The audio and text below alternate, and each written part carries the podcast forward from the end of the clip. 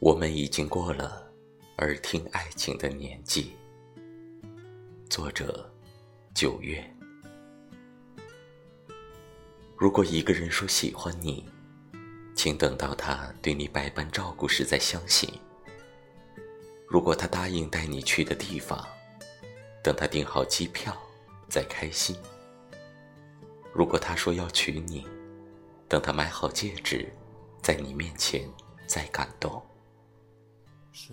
感情不是说说而已，我们已经过了耳听爱情的年纪。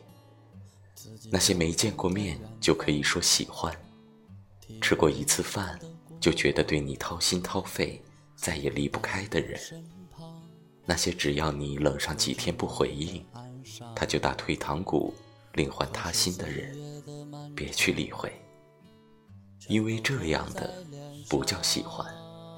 只能叫无聊时的暧昧，寂寞时的消遣。真正爱一个人，应当是发自内心的选择，是像木心先生说的那样，一生只够爱一个人。